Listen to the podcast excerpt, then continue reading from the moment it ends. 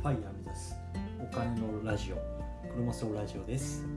皆さんおはようございます。3月18日木曜日の朝です。いかがお過ごしでしょうか。えー、っとぼちぼち暖かくなってきてあのアメリカも 先週の日曜日からサマータイムになったので日が長くなってきたなと感じています。ちょっと朝晩はまだ肌寒いんですけれども昼間は結構暖かくてですね、日当たりがいいので、まあ、本当に T シャツ1枚ぐらいで今過ごせるような気候になってきました。楽しみですね夏が、うん、ということで、えー、今日はですね国際式移動サービス OFX の担当者が他社をおすすめしてきた話っていうところをお話ししたいと思います。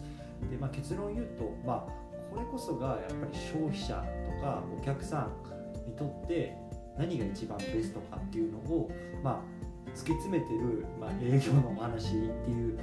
ところにまあつながってくるんですけれどもあのそもそもですね、まあ、あのここ数日話しているように、まあ、今アメリカの方にですね日本に溜まってる円っていうのを、まあ、ドルにして移そうかなと思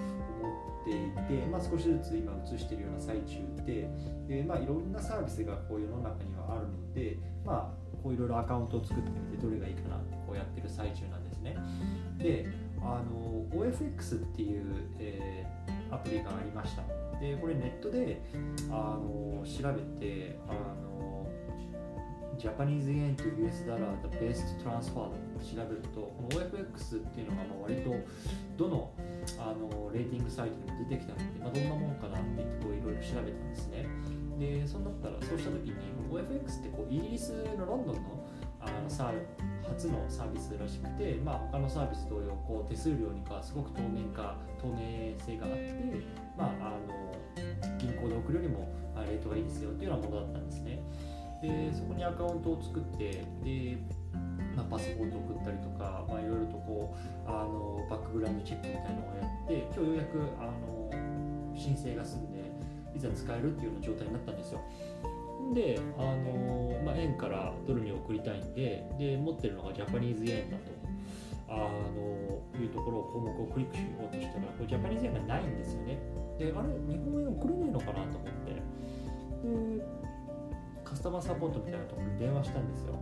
でそしたらあのあ日本円はあのオンライン上では取り扱えないからその電話でやることになるんだとかっていう話をされてあなるほどなるほど。でいくらあの送りたいんだっていや実はあのこうこういう理由で、まあ、結構大きな額を送りたいみたいな話をしたらああなるほどなるほどと。でってことは一回あのイギリスのなんかバークレーかなんかの口座に、まあ、日本からこう送らなきゃいけないけど多分日本の銀行ってほとんどその特にドメスティックなものってその国際送金サービスにすごく手数料がかかるし多分うちのバークレーのところに送ったとしても多分それだけで、まあ、手数料持ってかれると思うよと。いうので、まあ、もしそれであったら例えばワイズとかあとレボリュートっていうところの方があの多分日本円からドルにするにはあのいいよとかっていうようなあのアドバイスを、まあ、その営業の人がしてくれたんですね。であの僕は割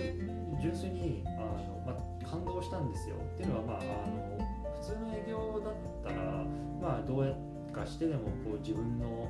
サービスっていうのをこう使ってほしいがために、まあ、こここうやってやったらとかっていう方向に持っていくと思うんですけど、まあ、彼はその、まあ、こここうやってうちを使っちゃうとその手数料が高いから、まあ、こここういう他社のを使ったらいいんじゃないのっていうのをお勧めしてきてくれて、まあ、本当にこれこそが何だろうあの、まあ、究極の顧客サービスかなっていうのを思ったんですね。で、まあ、多分あの、僕はこの OFX を使えなかったんでまあ多分この OFX っていう会社もそうだし、まあ、彼自身もまあそういう別にコミッションとかってないと思うんですけどただじゃ僕が他に何かね困ってる友達とかがいてじゃどういうようなサービスがあるかっていう時に、まあ、間違いなくこの OFX ってあの紹介すると思うんですよ。でそうなったらやっぱり将来的にあのやっぱりそういうような口コミとかでどんどんあの顧客の満足度とか高いとかって広がっていくと思うので、まあ、あのこれ彼がその会社のためにやったことなのかそれとももう彼のそういうなんだろうあ本当に親切心なのか分かんないですけどまあ、とにかく僕は今回その件に非常に感動しました。ということであの結論から言うと、えー、日本円からドルに OFX を使ってアメリカに送るのはあんまり良くないというところが今日分かりました。ので、まあ、引き続きあのワイズをメインに使いながら、まあ、あとは、うん、レボリュートっていうのを教えてくれたのでちょっと一回それも見ながら、まあ、引き続き探していこうかなと思います。ということで今日はこの辺りにしたいと思うんですけれどもこの番組ではあのアメリカでのこのお金とか資産運用の話とか、まあ、それをさらに先に行って